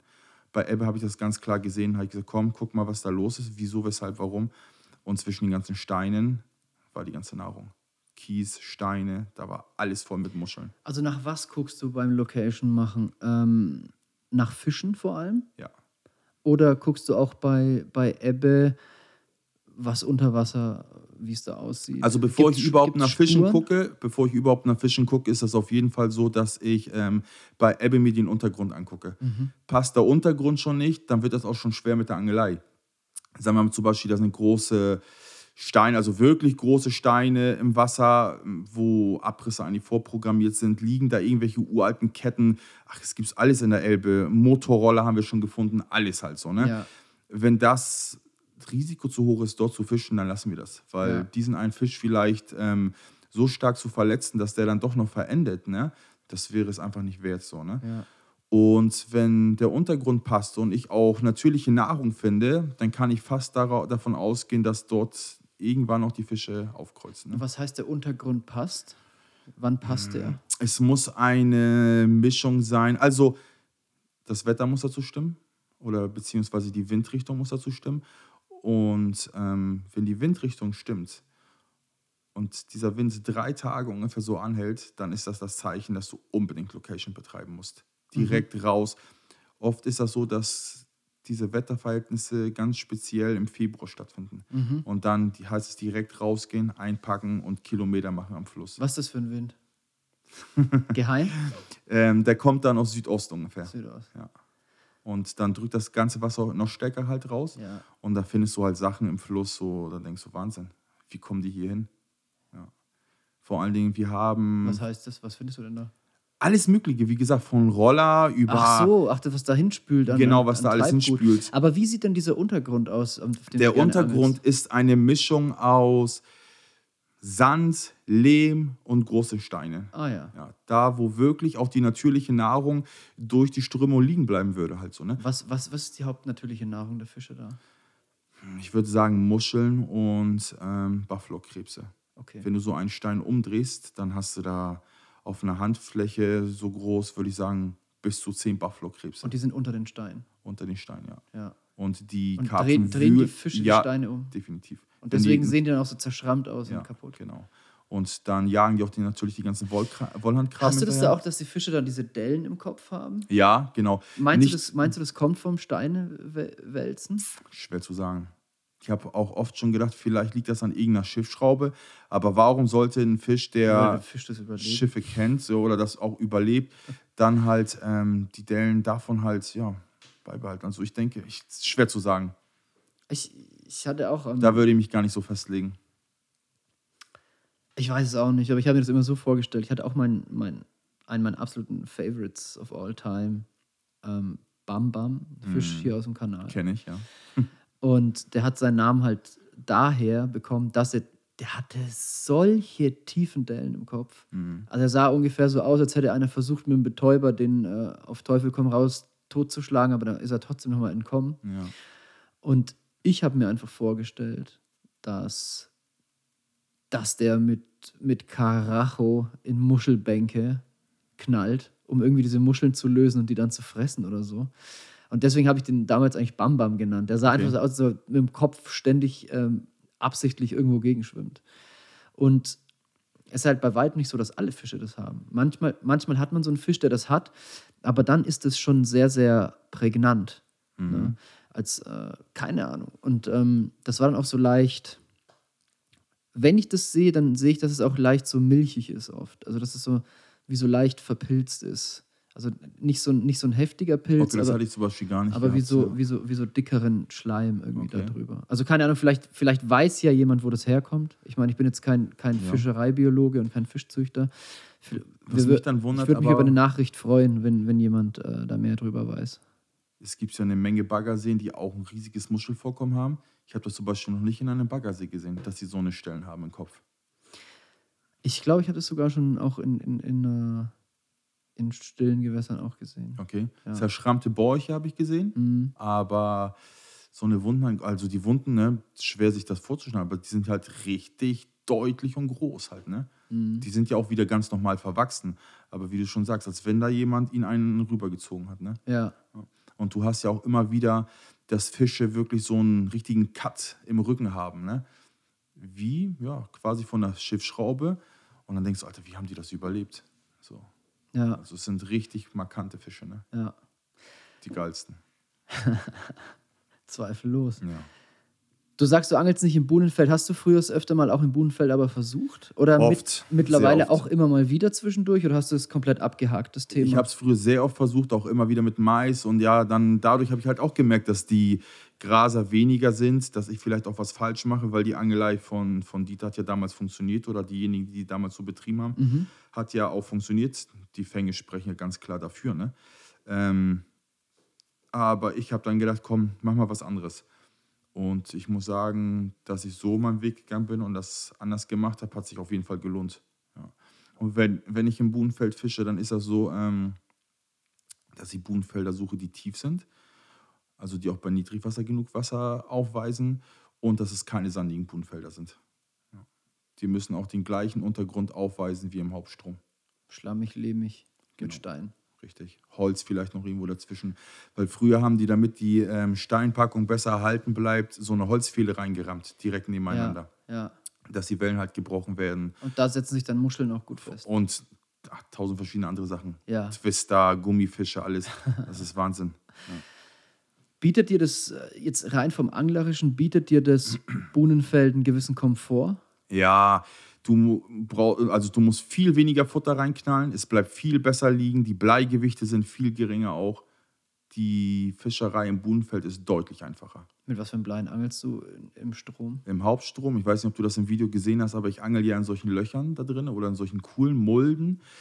Ähm, da reicht ein Stein, der ist faustgroß. Angelst du aber ähm, vor der Steinpackung quasi, wo die erste Kante kommt oder die erste glatte Ebene kommt, dann sind dann so Bleigewicht oder Steine so um die 400 bis 500 Gramm auf jeden Fall musst du die haben, sonst treibt die Strömung das alles weg. Ne? Wahnsinn. Komischerweise bleibt das Futter sehr gut liegen. Ja. Aber ich denke mal, dass dieser Strömungsdruck in der Schnur dafür sorgt, dass das halt weggezogen wird. Und die läufst du dann raus, oder wie? Nee, die kannst du nicht rauslaufen, weil dann hast du noch eine Wassertiefe. Also vor den Steinpackungen im Hauptstrom hast du eine Wassertiefe zwischen zwei und vier Metern. Das ist auch eine dumme Frage, weil dir würde sowieso die Strömung die Füße Ja, genau, wegziehen. ist so. Und diese, die, die Löcher, musst du dir vorstellen, sind beim tiefsten Wasserstand, den ich habe, genau an der Grenze ausgehoben. Und eine Route kommt dann quasi auf der Ebene und die andere dann halt vor der Steinpackung. Also legst du dann am Boot ab?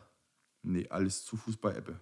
Ach so. Ja. Also läufst du raus? Den Stein, den schmeiß ich mit der Hand oder mit der Futterkelle raus. Ja. Ja, Bügel auf, zack, raus das Ding. Und das andere mache ich dann so, dass ich dann bei Ebbe rausgehe oder die, einfach die Steinpackung runtergehe, die Montage ablege, ein bisschen Futter rauf, wieder hoch zurück und abwarten, bis dann die, die Flut kommt. Also das heißt, du musst bei Ebbe, du legst bei Ebbe aus und dann wartest Genau, du. Also richtig. du, du brauchst das auflaufende Wasser. Genau, ja. Ja. Beißt natürlich ein Alland beim Höchststand, dann ist die Montage ja Das ist verkackt. verkackt, ja. Mit bisschen Übung findet man aber natürlich wieder dann den Platz oder wirft man ihn gut an. Ja. Das funktioniert dann ab und zu auch. Und dann schleuderst du es mit der, mit der, mit der Wurfkelle raus nochmal das Ding. Genau, richtig. Ja, ja man muss sich halt der Situation anpassen, ne? Und dann, dann dauert es aber erstmal, bis ein Biss kommt, wenn, oder? Äh, Oder ist muss da ich nicht, ehrlich nicht sagen, das kann, das dann? kann sein, dass es innerhalb von zehn Minuten danach knallt. Wahnsinn. Das stört die Fische halt einfach nicht. Ich glaube, dass so viel Lärm durch die Wellen, durch die ganzen Schiffe und alles, da so ein auf, auf ähm, knallender Stein, das stört die null. Okay. Ja, gut. Wenn du da nahe Steinpackungen angelst oder so, da werden sich sowieso durch, durch, durch die starke Wasserbewegung regelmäßig Steine Lösen sich immer bewegen. wieder Steine, genau. Ja. Ich denke mal, die Fische haben da keine Scheu vor. Wobei ich sogar zum Teil manchmal die Vermutung hatte, wenn man sich viel auf der Steinpackung bewegt, dass die Fische, dass sie unter Wasser ja stark hören. Und ich nehme sogar an, dass die das manchmal animiert, in diesen Bereich reinzukommen, weil es vielleicht signalisiert, dass sich andere Karpfen in diesem Bereich bewegen und Muscheln knacken oder dort Krebse jagen. Steine umdrehen. Umdrehen, Ja. genau. Ja, ja, das, das Hören wird oft unterschätzt bei, bei der, bei der Ja. Futtergeschichte. Ne? Und ich denke, wie so ein Stein rollt unter Wasser, das, ist, das hört man richtig Das hörst ne? du auf jeden Fall. Ja. Nur wenn man mal selber taucht, irgendwie so ein bisschen Kies in die Hand nimmt Ja. im Baggersee, dann wird man sich ja schon wundern, wie laut das ist. Und jetzt haben wir da Fische noch eine ganz andere Wahrnehmung unter Wasser als wir. Ne? Sie sind ja darauf ausgelegt, sich da Mhm. zurechtzufinden. Denke ich auch. Ähm, Angelst du auf Instant? Ich habe es ein paar Mal versucht, aber ähm, mit Vertrauen fängt man besser. Ne? Mhm. Wenn du was von irgendeiner Sache überzeugt bist, ähm, dann fängst du besser, dann gehst du ganz anders an die Sache ran. Und ich muss dir sagen, auch wenn ich ein bisschen füttere, habe ich da mehr Vertrauen drin. Irgendwie rausgehen, Pop-up raussticken, das ist überhaupt nicht meine Angelei. Ich habe da null Vertrauen drin. Wobei man auch vielleicht sagen muss, dass in Hamburg nicht ähm, die Gewässer vorhanden sind für diese Angelei. Vielleicht kann ich auch dadurch nicht das Vertrauen aufbauen. Hm. Der Norden ist schon eher so futterlastig, würde ich sagen. Ab- Aber hast es dann quasi auch noch nie so richtig durchgezogen, komplett instant zu angeln? Ich habe es versucht. Nein, ich habe es versucht, aber äh, das hat sich nicht so, nicht so bewährt. Mhm, okay. Vielleicht ziehen die Fische einfach in dem Moment weiter, auch wenn die vielleicht irgendwo hochgekommen sind. Ähm, das hat die vielleicht auch einfach nicht interessiert. Meinst du, die brauchen diese, diese Gewöhnungsphase in diese paar Quadratmeter, um da gezielt zu gucken? Ich glaube auch, die Oder- brauchen, die müssen wahrnehmen, dass da auch Futter liegt. So, dass sie wirklich abtauchen oder zum Grund sinken und dort anfangen zu fressen. Ich glaube, wenn du da einen Poppy rausstickst und irgendwie fünf, sechs Baits hinterher, das ist einfach nur ein Tropfen aus dem, auf dem heißen Stein, das nimmt die gar nicht wahr. Ja. Und wenn du jetzt angeln gehst, auf wie viel Futter angelst du dann? Beim Angeln direkt, Ja. ich, ich schmeiß kaum was rein, muss ich ehrlich sagen. Ah ja, okay, das ist interessant. Ähm, Also heißt es, dass die Fische dann ja tatsächlich durchs Füttern dort suchen? richtig, genau. Oder also die dass das halt Füttern schon au- wirklich was bringt. wie schon vorhin gesagt, die sind schon auf dem Platz. Ich habe die Mhm. ausfindig gemacht und dann bringe ich sie dazu, dass sie dann halt unten fressen. So, ne? ähm, tatsächlich ist das wirklich so eine Schaufel Mais drauf. Partikel sind halt, ja, da, da kann ich nicht drauf verzichten. Und eine Kelle Boilies. Ich will, dass die Fische wirklich schnell diesen Köder finden, anstatt dass sie da 10 Kilo Boilies fressen und vielleicht gar nicht mal einen Hakenköder finden, will ich, dass sie ihn eher schneller finden halt. Ne? Ja, verstehe. Was ist denn mit diesen, es gibt so Faktoren, die sind momentan ja in aller Munde und heiß diskutiert. Ähm, Gerade Luftdruck und Mhm. Mond. Spielt das irgendeine Rolle in deiner Angelei? Also ich muss sagen, der Luftdruck spielt überhaupt keine Rolle. mhm. Ich habe bei, bei 1034 schon gefangen. Scheißegal. Das war total egal, der Luftdruck. Ich denke, diese Wassermassen, die sich bewegen, dass der ideale Wasserstand getroffen wird, der ist viel, viel wichtiger. Und ich muss sagen, viele mögen ja den Wind. Funktioniert an der Elbe komischerweise gar nicht. Das so gegen den Wind fischt oder halt. Ja, da haben die Fische keinen Bock. Ich habe in windigen Zeiten schlecht gefangen. Schlechter wie sonst. Aber du brauchst den richtigen Wind, wenn ich jetzt vorhin richtig Gar keinen am besten. Ach so. Umso windstiller, umso besser. Hast du nicht gemeint, es gibt diese Phase, wo der Wind richtig sein muss? Ja, zum Location betreiben. Ach so. Oder zum Sitzen halt, ne? Ach so. Aber der Wind spielt da die Rolle, dass es, wenn es windstill ist, definitiv besser läuft. Ach so. Okay, krass. ähm, und der Mond? Also ich würde jetzt denken, Ebbe, Ja. Flut und Mond, die Ja. sind ja verheiratet. Müsste das nicht eine große Rolle spielen? Doch spielt es auch. Ah, ja. ähm, da kommen wir auch ein Puzzlestück näher dem Geheimnis, sagen wir mal so. also ich, ich gehe mal ganz gezielt darauf ein. Ist es so, wenn das Wasser 30 Zentimeter zum Beispiel höher steigt wie sonst oder der das Vollmond, Genau. das Wasser läuft stärker auf genau. oder ein bisschen stärker, Mhm. dass das so Momente sind, wo die Fische besser beißen. Ja. Ja. Nicht wegen dem Mond. Ich denke mal, es liegt daran, dass durch den etwas höheren Wasserstand mehr Nahrung von den Bäumen, Sträuchern vom Schilf, Insekten ähm, runtergespült wird oder ins Wasser fällt. Mhm. Und sobald das Wasser vom Höchststand kippt, die in die Strömung runtergetrieben werden und die Fische quasi vor der Steinparkung lauern. Ja, Das sind so Momente dann. weil das Wasser eben höher steigt. Richtig, genau. Und es hat auch wahrscheinlich mehr Druck, oder? ja, es hat ein bisschen mehr Druck, aber damit muss man halt leben. Ne? Ja. ja anpassungsfähige Angeln halt. Also ne? jetzt einfach mal so vermutet, ne? ja. ähm, weil beim Surfen ist es ja natürlich auch so. Mhm. Also wer sich mit dem Meer beschäftigt, äh, wahrscheinlich auch mit der Meeresangelei, würde ich jetzt mal schätzen, ähm, der wird wissen, dass der Mond eine sehr große Rolle auf die Wasserbewegung spielt. Und ähm, ja, wenn das Wasser am Ende vom Tag dein, deine Heimat ist und deine Umgebung, Mhm. ähm,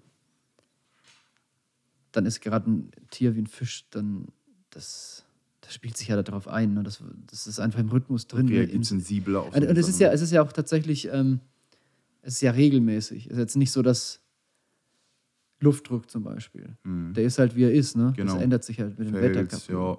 Aber Tide und auch Mondphasen, die sind halt einfach Ja. durchgetaktet. Genau. Ne? Das ist wie die innere Uhr sozusagen. Plus Vielleicht halt die äußere Uhr. Vielleicht passt deswegen auch die Angelei zu mir. Auch strukturiert, alles muss seine Regeln haben. Ja. Findest du das da auch in deiner Angelei, dass du, dass du, das, Voll. dass du das so geil analysieren kannst? Voll, voll, voll, voll. Ja? Ja, das ist richtig gut. Man denkt jedes Mal, man hat jetzt den Schlüssel ungefähr geknackt und ein Jahr später passt gar nichts mehr. Und das Aber man, kann, aber man kann da rumdoktern, das gefällt dir auch. genau voll. Bist du ein Zahlenmensch? Nee, eigentlich nicht so. Mit Zahlen ist nicht so dein Ding. Nee, aber es ist eher so ähm, ah, schwer zu beschreiben jedes Mal, muss ich dir ganz ehrlich sagen. Nee, Zahlenmensch bin ich definitiv nicht, aber es ist so, man schließt aus einigen Situationen, die man beim Angeln hat, ähm, gewisse Sachen raus, die vielleicht ein Jahr darauf wieder, wieder eintreten oder nicht eintreten. Und auf solchen Sachen, da achte ich drauf, dass ich da Struktur reinbringe oder dass ich da irgendwie Du magst Logik. ja, würde ich sagen, Logik, genau. Das kommt dem etwas näher, genau. Also bist, bist ein Mensch, der wissen will, woran er ist. Ja. Ist Ich will wichtig? wissen auch, warum die Fische beißen. Und deswegen sage ich ja so, irgendwann habe ich gedacht, ey, wenn das Wasser etwas höher ist, habe ich jedes Mal ähm, zu der Zeit gefangen. Und dann habe ich halt die Logik rausgezogen, dass höchstwahrscheinlich die Lebewesen bei einem höheren Wasserstand ins Wasser getrieben werden. So auch, so ist ja auch diese Angelei mit der Hauptstrom oder mit äh, die Hauptstromangelei entstanden, so, ne? In den steinigen Bereichen, in den sandigen, kie äh, kiesigen, lebigen, so, ne, anstatt in den komplett sauberen Buhnfeldern, so, ne? Ja. Es ist auch eigentlich alles aus einer Logik herausgeschlossen. So. Was ist unverzichtbar für deine Angelei? Wasserdichtes Material. ähm, auf jeden Fall Nahrung, die ziemlich der Natur nah ist. Also ich habe die Jahre viel mit Nahrung gemacht, also äh, mit, mit, mit Futter gemacht. Und ich habe ganz klar gemerkt, ein Kohlenhydrate-Boilie, kannst knicken, wollen die einfach nicht. Ich hatte wirklich ähm, Momente gehabt, da habe ich die ganze Zeit auf ähm, Fischmehlköder geangelt, gefangen, die ganze Zeit. Habe ich gesagt, komm, ich versuche mal jetzt nochmal mit dem Kohlenhydrateköder, habe den auch eingeworfen, den habe ich einfach am nächsten Tag wieder rausgeholt. Und die Fische waren da, alles wurde gefressen, wirklich komplett. Die 30er Murmel, die Fischmehlköder, die anderen sind liegen geblieben. Ne? Mhm. Wenn du da jetzt irgendwie einen orangen oder ro- knallrot, gelb gefärbten Boldi reinschmeißt, ne, der bleibt liegen. Und das ist schließlich auch wieder aus einer Logik, was wir vorhin gesagt haben, die Fische sind so wild, ne, dass sie das nicht kennen und auch gar nicht erst annehmen. Aber meinst du, sind Kohlenhydratebeule wirklich rein auf den Nährwert reduziert oder, oder meinst du jetzt so einen, so einen bunt gefärbten Ich Köder meine ich ohne mein eher so ein bunt gefärbter Köder. Ach so. Genau, Also du meinst jetzt einfach so ein, so ein Kit-Kugel. genau. Das geht Deutsch gar nicht. gesagt. Das wollen die halt nicht, ne? Ja. Weil es gibt ja auch sehr hochwertige Kohlenhydratköder, Ja, die zum absolut. Beispiel aus fermentierten Sachen bestehen. Ja, habe ich auch versucht. Ähm, trotzdem hat sich der Fischmehlköder durchgesetzt. Immer wieder. Und ich Mhm. Aber wie verträgt sich das mit dem Mais, den du fütterst? Der kommt ja auch weg. Der oder? kommt weg. Ich weiß nicht wieso, frag mich nicht. Vielleicht fressen die auch die ganze Zeit die Weißfische und die Karpfen fressen danach nur den, äh, den, den, die, die Fischmehlboilies. Aber tatsächlich kommt der meiste weg. Auch wenn er so knallgelb ist und alles, der kommt weg. Ja. Und wenn du die halt dann auf der Matte erst fotografierst, dann kommt auch der Mais raus, dann scheißen die noch halt aus. Ja, dann ne? fressen sie ihn ja, ne? Finde ich komisch. Also, ähm, finde ich interessant. Aber guck mal, Könnte man hat mal man nicht früher mal immer darüber geredet, ähm, kannst du dich noch erinnern, am Raduta-Stausee in Rumänien da? Mhm. Da war das ja auch viele Jahre so, dass immer nur Mais gefangen hat. Mhm. Ähm, hier in, in, äh, in Marokko, der See, hat sich ja auch ganz lange Zeit immer nur Mais bewährt. Mhm. Und dann erst Boilies. Deswegen denke ich, dass diese Fische, die früher diese Boilies nicht kannten in Marokko oder Rumänien, ne, einfach die Boilies nicht kannten und deswegen nicht gefressen haben. Ja. Mais haben die halt dadurch, dass es ja rein Natur ist, besser angenommen. Und, denkst, so du, nehme ich, denkst, dass du, dass, denk, genauso ist. denkst du, dass ähm, die Fische deswegen vielleicht einen Fischmehlköder eher annehmen, weil sie, Ja. weil sie vielleicht ja, einem Krebs oder so. Habt Genau. ihr da Krebse auch? Viele, ja. Fressen die die auch? Ja. Ja. Also das ist doch was, was Fischiges, äh, da eher der natürlichen Nahrung. Da gehe ich stark von aus, oder davon bin ich überzeugt, sagen wir mal so. Ja, ja. Das muss dann halt. Also dass sie, dass sie vielleicht in einem Kohlenhydrateköder den, den gar nicht als Nahrung erkennen, meinst du? Genau. Egal wie er gefärbt ist. Ja. Ja, okay, interessant. Und dann wirklich die gefärbten Kugeln, wirklich, wo man denkt, so, okay, vielleicht setze ich da so ein paar Akzente mit dem Futter und ich fange da mit vielleicht einem ganz besonderen Fisch. Die habe ich rausgesammelt aus, aus, den, aus, den, aus den Löchern, vor der Steinpackung, alles. Je nachdem, wenn es die Möglichkeit hat, zugelassen hat. Äh, zugelassen hat. Aber ähm, die habe ich ganz klar rausgepult wieder. ah, interessant. Wiederum denke ich aber auch in anderen Gewässern, zum Beispiel wie der Weser, nehmen die einen Kohlenhydrateköder voll an. Kanal lieben sie ihn. Also ich rede jetzt von keiner Kittkugel, sondern von einem guten Kohlenhydrat. Ja, klar. Ähm, da habe ich boah, extrem gut gefangen damit. Ich denke einfach, dass es wirklich speziell ja, gewässerabhängig ist dort. Ja. Also speziell echt für die Tiderelbe, Mhm. dass die Fische da einfach anders ticken. Ja, das ist super interessant. Sehr, sehr spannende Beobachtung. Ähm, wir hatten vorhin über eine Sache gesprochen, ähm, die fand ich eigentlich ganz interessant. Also du bist ja, bist ja ähnlich begeistert wie ich äh, vom Thema Montagenbinden. Mhm. Bist auch ein alter Bastler, ne? Oh, ich hasse es, ne? Am liebsten wirklich, ich meine, das kostet Schweinekohle, würde ich fertige Montagen kaufen, wenn es sein muss, ne? aber ähm, ich hasse es einfach. Das ist für mich wirklich nervtötend, würde ich sagen. Ja. Wenn ich schon sehe, oh nein, die Montage ist jetzt abgerissen, oh, ich muss eine neue binden, Schlagschnur aufziehen oder irgendwie sowas, oh nee, da habe ich überhaupt keinen Bock drauf. Ne? Ja. Bist mehr der Mann fürs Grobe. Ja. Ja. Ich will auch die ganze Zeit das Wasser beobachten oder so und nicht da irgendwie im Zelt hocken. Äh, dann auch noch vielleicht nachts Licht machen so und dann irgendwie so eine bekloppte Montage bitten. Und mich zu Hause hinzusetzen in die Wintermonaten und eine Montage fertig zu machen oder 10, 20, 50, kommt auf gar keinen Fall in Frage. Da habe ich definitiv was Besseres zu tun. Ne? Was fischst du für Montagen? Ähm, relativ einfache, muss ich sagen. 50er, 60er Mono, steif, ein Curve-Shank, ein Curve-Short zum Beispiel auch und ähm, Derek meistens auch. Ja. Und tatsächlich variiert die Länge ähm, nach dem Untergrund. Ich habe jetzt die letzten zwei Jahre sehr kurze Montagen, äh, Montagen gefischt. Ähm, habe ich mir auch mal bei euch im Podcast angehört und diese Logik, die dazu ähm, der Marc Fosen hatte, fand ich interessant. Dann habe ich das versucht.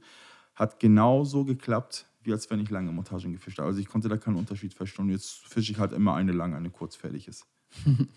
so. Wobei ich sagen muss, die lang, die schleifen schon mehr auf den Stein bei der Strömung und bei der Schiffsbewegung, ne? Oder Ja. bei, den, bei den Wellen, bei der Mehr. Angriffsfläche. Ja, genau. Ja. Du hast vorhin eine interessante Beobachtung geäußert zum Thema Snowmans. Mhm, genau. Ähm, und da kommt wieder die lange Montage im Spiel, Mhm. ähm, dass ich ja ein paar Mal jetzt schon beobachten konnte, dass sowohl Weißfische als auch ähm, die Karpfen mit der Kamera, die dann halt bei Ebbe ausgelegt ist, wenn die wirklich sehen, dass das Snowman sich bewegt in der Steinpackung oder auch davor, ja, die visieren den Köder an, bleiben kurz vorher stehen und dann schnappen die einfach zu. Ich gehe ganz stark davon aus, dass es daran liegt, dass sie dann halt den Krebsen oder Krabben hinterherjagen. Dass dieser Instinkt, dieser Jagdinstinkt quasi geweckt wird. Also, also würdest du einen Snowman demnach auch als Köder bevorzugen in der Strömung? Ja. Snowman ist ein Muss. Eine Route muss immer drauf sein und die andere, ähm, ja, ein dicker 30er, 35er per Hand einfach abgerollt. Ja. Ja. Und Snowman ist halt, ja, ist schon ein Killer im Fluss, ne?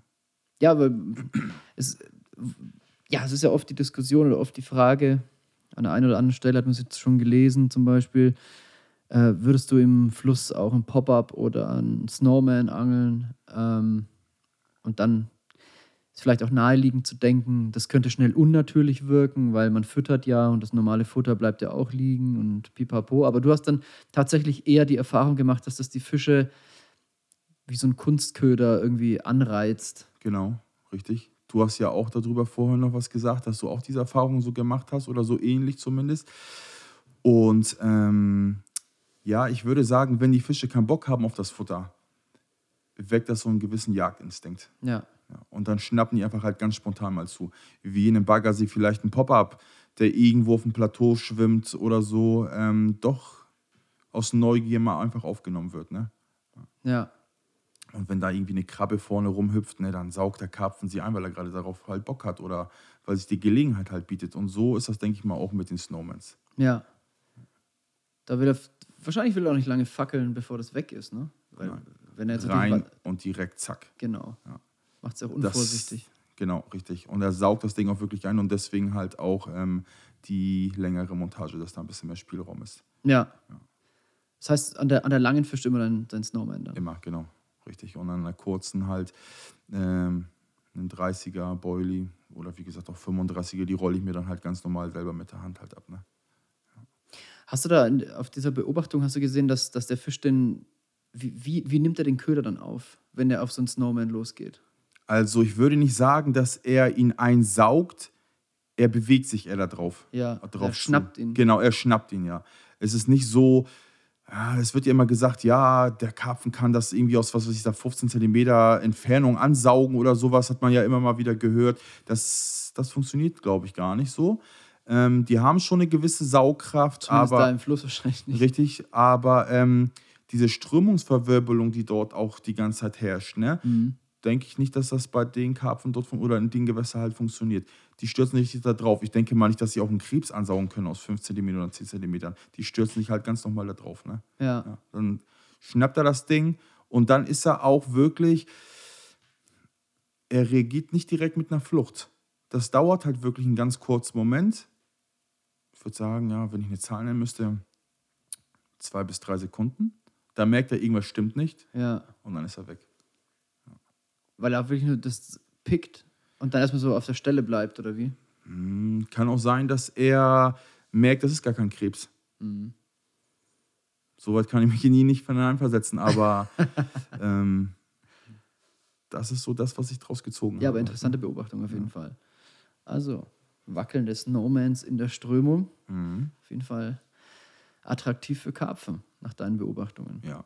Und es hat sich tatsächlich auch die Farbe, obwohl wir von darüber geredet haben, irgendwelche Kitkugeln oder so, orange ziemlich gut bewährt. Mm, Orange ist unterschätzt Ja, absolut. in, in der, in der Fluo-Pop-Up-Welt.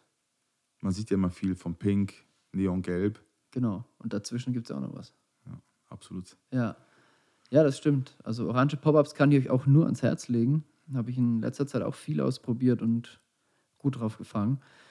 Ähm, nach Aquariumtests war das tatsächlich auch äh, nach Gelb die attraktivste Farbe, die von den Karpfen am meisten Okay. angegangen wurde. Aber war das Aquarium klar oder trüb? Klar. Okay. Ja. Vielleicht war es aber auch pink. Nicht, dass ich jetzt was durcheinander bringe. Okay. Auf jeden Fall war ein, ich sag mal, das Klassische war jetzt, äh, du hast ja gelb oder pink Mhm. als, als absoluten Renner, was sich ja auch oft so rausstellt. Und eins von beiden war. ähm, Aber liegt das vielleicht daran, weil die einfach mehr orange. benutzt werden? Klar, die Leute haben Vertrauen drauf. Und, aber ich glaube, Daniel Nawatnia und ähm, Mario Geibels, also Daniel Nawatnia ist ja dieser Kameramann von Korda Mhm, und Mario Geibels ja. ist der Mann hinter Dreambaits. Und die hatten, die haben ja sehr, sehr lange darum geforscht und auch mit Karpfen in Aquarien und so. Und die haben halt auf jeden Fall, schieß mich tot, entweder war Pink oder Gelb die Nummer Uno und ähm, auf jeden Fall war Orange die Nummer zwei. Okay. Und der eine von den anderen beiden, äh, der war dann relativ äh, weiter hinten sogar. Also nicht sehr weit hinten, aber erst so auf Noch nicht mal drei oder vier oder so. Sondern Orange war dann schon noch mit weit vorne, also wirklich die zwei. Mhm. Ähm, das ist das, was hängen geblieben ist bei mir, weil ich so interessant fand. Ähm, man sieht es ja gar nicht. Nee. Also kaum, fischt ne? er keine Orange. Ja. So. Und ähm, Aber ich glaube, bei Paschi im Buch stand da auch darüber was, ne? mh, Im klaren Wasser pink. Dann kam gelb, war ich der Meinung. Und dann orange im trüben Wasser. Und die Elbe ist halt total trüb, ne? Was ist total, aber du hast puh, nicht viel Sichttiefe, so, ne? ja, Heute am Kanal kommt auch auf jeden Fall ein auf orange. ich hoffe es, oder? Ja, klar. Weil wir gehen nämlich jetzt an den Kanal. Ähm, Vlado ist mein Gast. Wie, wie stehst du denn zum Kanalangeln? Äh, Finde ich geil. welche Erfahrungen hast du zum Kanalangeln? Also, ja, ich bin. so ist auf deiner, auf deiner ähm, Realness-Skala, ähm, würde ich sagen, ist ja wahrscheinlich das Elbangeln mit, mit weitem Abstand allgemein Flussangeln. ganz Die oben. Nummer eins, ja, auf jeden Fall. Allgemein Flussangeln? Oder Allgemein würdest du Flussangeln. Elbe tatsächlich oder deine Tide Elbe tatsächlich allgemein mit Flussangeln auf eine Stufe stellen? Das würde mich jetzt fast nein, enttäuschen. Nein, äh, würde ich nicht, aber ich würde sagen, die großen Flüsse, die stehen ganz oben. Mhm. Und damit meine ich jetzt nicht Flüsse, wo man irgendwie mit 100 oder 150 Gramm Blei angelt, so, oder die quasi fast stillstehen. Kein Altarm oder kein Nebenarm. Ich meine wirklich große Flüsse, Keine Häfen. Keine Häfen, nein. Hafenfisch ist kein, kein, kein Flussfisch. Ja. Hafenfisch ist ein Hafenfisch. Ja. Ganz einfache Sache. Und Ansichtssache, aber so ist halt meine Meinung. Wenn ich Fisch im Hafen fange, dann habe ich ihn im Hafen gefangen. Sehe ich auch so. Und ähm, Rhein, Weser, Elbe, Donau, Neckar, wobei der ein bisschen langsamer fließt. Mein. Main, der fließt auch ein bisschen langsamer auch. Das sind die großen Flüsse, die richtig interessant sind, die stehen ganz oben. Muss auf jeden Fall ein Schiff durchgehen, ne? Ja. Sonst, sonst ist kein Fluss. Nee, sonst ist kein Fluss. Das Nein. ist ein Bach. Und deswegen kommt auch Kanalangeln relativ nah hinten dran. Wobei wir in, Ham, äh, in Hamburg auch viele Kanäle haben, viele kleine, die auch interessant sind. Aber da kommen wir wieder auf den Fischbestand zurück. So. Der ist in Hamburg halt, ja, sagen wir es ganz klar, beschissen. Ähm, und wobei ich sagen muss, wilde Baggerseen mit Holz und alles finde ich auch nochmal richtig geil. Die Verbindung zum Fluss haben. okay, also so viel Zeit halt- muss sein, ne? Genau. Das ist halt wilder. ne, man weiß auch nie, was in diesen Baggersee Also wenn, da, wenn, das, ne? wenn, wenn das Gewässer nicht irgendwas mit, mit Fluss oder Fließen zu tun hat, dann ist es kein Gewässer. Ja, es muss schon halt schon wild sein. Ja. Ja. ja. Verstehe. Kein Parkplatz oder so. Hast du schon an Kanälen geangelt? Bei dir in Hamburg da in Genau, Gegend, wo ich früher jünger war, mit meinem Vater dann halt zusammen. Ähm, das letzte Mal, dass ich am Kanal gewesen war, ist drei Jahre her ist. Zwei oder drei Jahre, ja. Aber dann in Hamburg auch. In Hamburg, genau, richtig. Davor war ich noch ein paar Mal am Twente-Kanal auch unterwegs gewesen. Ah ja, Das Kanalangeln ist auch schon mega interessant, auf jeden Fall. Auch ganz weit vorne. Auf jeden Fall. Finde ich auch geil, die Atmosphäre, die du dort hast und so. Relativ ähnlich wie die Hafenangelei. Von Ich- Atmosphäre zumindest. Ja, am, am Kanal allgemein. Ja, genau. Ja, ja, kommt drauf an, wo du bist, ne? Ja, natürlich. Also, Gerade in Schleusenbereich und so. Klar. Aber dieser ganze Urban Style Diese und dieser Lichter halt, ne? Hamburger Hafen Kneipen-Style, so würde ich mal so sagen, ist irgendwie voll cool. Ja. Machen die Lampen, ne? Machen die Lampen, genau. Weil die hast du ja zum Beispiel auf der Strecke nicht. Ja, Auf der Strecke sitzt du ja auch dann. Aber du sitzt natürlich immer irgendwie äh, in der Regel, also jetzt gerade wenn der, wenn der Kanal halt urban liegt, äh, was er ja hier zu weiten Teilen tut, äh, sitzt du halt immer irgendwie in der Nähe von irgendeiner. ja diese orangen Au- Lichter, die kennst du bestimmt selber. Die machen so Autobahn eine geile so. Atmosphäre irgendwie, ne? Ja, auf jeden Fall. Die schauen wir uns auf jeden Fall jetzt dann gleich mal an. Ähm, in ein paar Stunden gehen die nämlich an, die Lichter. Und bevor es soweit ist, müssen wir uns noch ein passendes Plätzchen suchen. Ähm, denn Wie, du hast nichts vorbereitet? ich habe nichts vorbereitet. Jetzt habe ich kein Vertrauen mehr da drin. Weißt du, waren wir vorhin beim Punkt gewesen, Ja, Mensch. ja. Aber wir schauen uns ein bisschen die Bedingungen an. Und ähm, der Kanal ist ja zum Glück nicht ganz die Tide Elbe. Wir haben auch einen guten Fischbestand, äh, tatsächlich. Das Wetter sieht nice aus. Mhm. Ich habe gutes Vertrauen darin, dass da was geht. Und es gibt auch sehr, sehr gute Instant-Taktiken fürs Kanalangeln tatsächlich. Also, ich muss dir ehrlich sagen, ich bin guter Dinge. Ich auch, wo ich das Wetter hier gesehen habe. Ich meine, ich bin von 30 Grad und Sonnenbrand und geiles Angeln hierher gekommen. Ja, und hier regnet's. Hier regnet es immer. ja, typisch. Da fühle ich mich fast heimisch wie in Hamburg. Ne? Nee, wir hatten auch gutes Wetter die letzte Zeit. Ähm, tatsächlich, als ich die Tür geöffnet habe, als ihr ankamt, da dachte ich mir, was ist das für ein Wetter? Weil Mhm. Ja. ich bin bei einem anderen Wetter ins Büro gegangen Ja, und äh, hä, was ist denn jetzt los? Ähm, die Hamburger bringen die Regen. aber ich habe mich gefreut, weil das auf jeden Fall deutlich fängiger aussieht als das, was äh, sich da gestern noch abgezeichnet hat. Insofern wird jetzt auch mal Zeit zum Angeln zu gehen, oder? Absolut. Genug gequasselt. los, ne? Vielleicht an der Stelle noch, ähm, Vlado, wo finden wir mehr über dich? Wo, wo können die Leute vielleicht mehr von dir sehen? Mm, Ich bin da ja nicht ganz so, ne, wie, wie schon vorhin gesagt, mit dem Fisch. Ich poste ja nicht ganz so viel Fische. Also wer Fische erwartet, ist da ist Fehlanzeige auf Instagram. Eher so Landschaften, Sachen und so. Aber auf Instagram findet man viel mehr als auf Facebook. Ich bin kaum auf Facebook aktiv. Ja.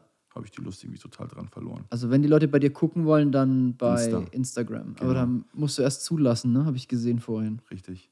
Musst du erstmal akzeptieren. Ja. Also, da- kommt wieder das Nordlicht raus. Genau. Mal gucken, ob die Nase passt, ne? Alles klar. Und Alles klar. Ähm, könnte ich die Leute da auch anschreiben, Natürlich kein Thema. wenn es Fragen gibt oder Überhaupt so? kein Problem. Gerne. Vielleicht antwortest du sogar. Das motiviert mich total, auch Leuten weiterzuhelfen.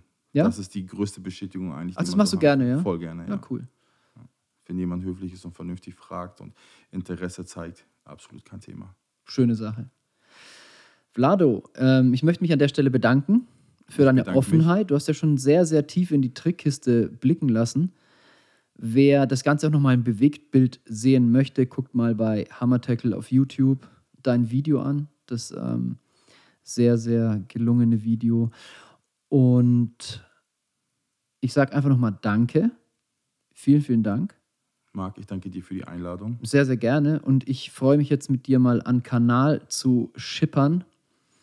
Und da passen ja auch Schiffe durch, also da werden Heimatgefühle aufkommen. Auf Bloß wirst du die wahrscheinlich ein bisschen näher sehen als bei dir am Ufer. Ja, Und dann schauen wir mal, wie du das so findest. Und ja, vielleicht gibt es ja an anderer Stelle nochmal die Möglichkeit, dass man sich dann auch nochmal darüber unterhält. Du bist auf jeden Fall jederzeit hier ähm, gerne willkommen als Gast. Und ähm, ja, hiermit verabschiede ich dich quasi, aber ich verabschiede dich nicht, wir gehen ja angeln. Ich Genau. verabschiede insofern eher unsere Zuhörer. Gibt es irgendwas, was du noch loswerden möchtest? Irgendwas, was du, irgendein Shoutout an die Leute da draußen? In Liegt dir Hamburg- irgendwas auf dem in Herzen? Hamburg sagt man Tschüss, würde ich sagen. Tja, dann sage ich auch mal Tschüss, bis zum nächsten Mal beim Carpzilla Karpfenradio, dem Podcast von carpzilla.de.